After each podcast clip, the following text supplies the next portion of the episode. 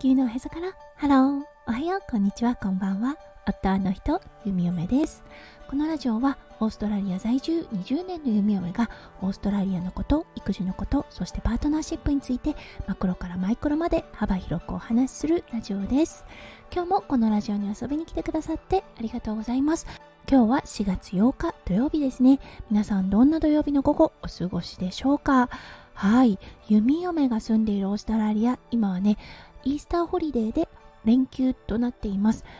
昨日の Good Friday ですね。はもうねスーパーマーケットからデパートすべてね閉まっていた状態だったので今日はね人の動きがある日となっています。そしてまた明日 Easter Sunday 復活祭ということでまたショップは閉まる形になるので3歳児をねどうやって entertaining しようかはい考えている弓嫁です。それでは最初のコーナーネイティブってどう話す今日の オージー English。今日のワードは yummo。はいこれ YUMMO と spell out して yummo。はい他の言い方だと yummy がありますね。はい語尾が Y になった場合は yummy と言いますね。はいこれだったんですが美味しいという意味があります。うんもっとね省略すると YUM でヤムともなります。息子くんはね今何か美味しいものを食べた時はヤンって言います、うん、子供らしくてとっても可愛いなと思います。美味しいっていうだけでもすごくたくさんの言い表し方があります。はいそしてねユミの名前だったんですがこのヤミーというねあのスペルアートととても似ているのではいよくねヤミーヤミとか言われたりします。うんあの覚えやすくていいんじゃないかななんて思っています。はいそれでは今日のテーマに移りましょう。今日のテーマは遊び方が変わったについてお話ししたいと思います。それでは今日も元気に「ゆみゆめラジオ」をスタートします。はい先日だったんですがものすごく久々にはいもうね4ヶ月ぶりといったような感じです。インドアアクティビティがあるセンターに行ってきました。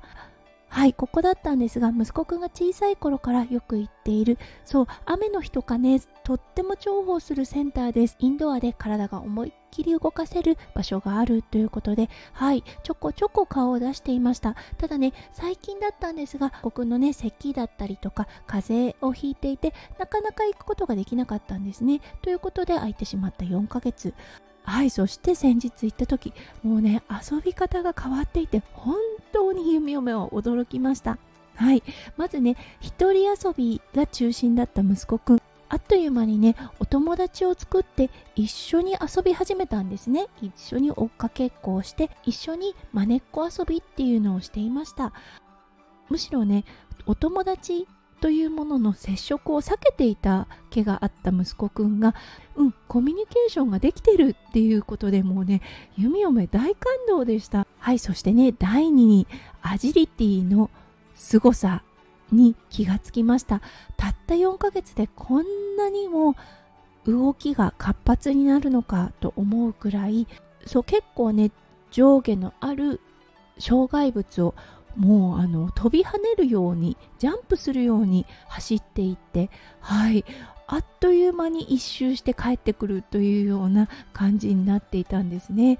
うん、昔はね一周するのも大変というような状態だったんですがもののね30秒もしないうちに大きなアスレチックジムを一周して帰ってくるというような感じではあすごいと思いました。うん、子供の成長ってねやっぱり比較することで分かりますよね。ずっとねあの見ているからなかなか気づくことができないんですがはいこうやってねあなるほどと目の当たりにしたので、うん、子供の成長してね筋力だったりあとはね頭脳の能力だったりがもう激変してるんだなっていうことに改めて気づくことができたので弓嫁はね。その変化が見ることができてよかったなと思っています。はい。ということで今日は遊び方が変わった。はい。そして本当に成長してるんだなっていうことに気がついた一件がありましたので皆さんとシェアをさせていただきました。はい。子供の成長本当に眩しいなと思います。うん、それでは今日も最後まで聞いてくださって本当にありがとうございました。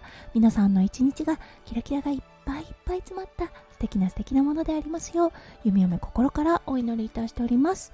それではまた明日の配信でお会いしましょう。地球のおへそからハロー、弓嫁ラジオ、弓嫁でした。じゃあね、バイバーイ。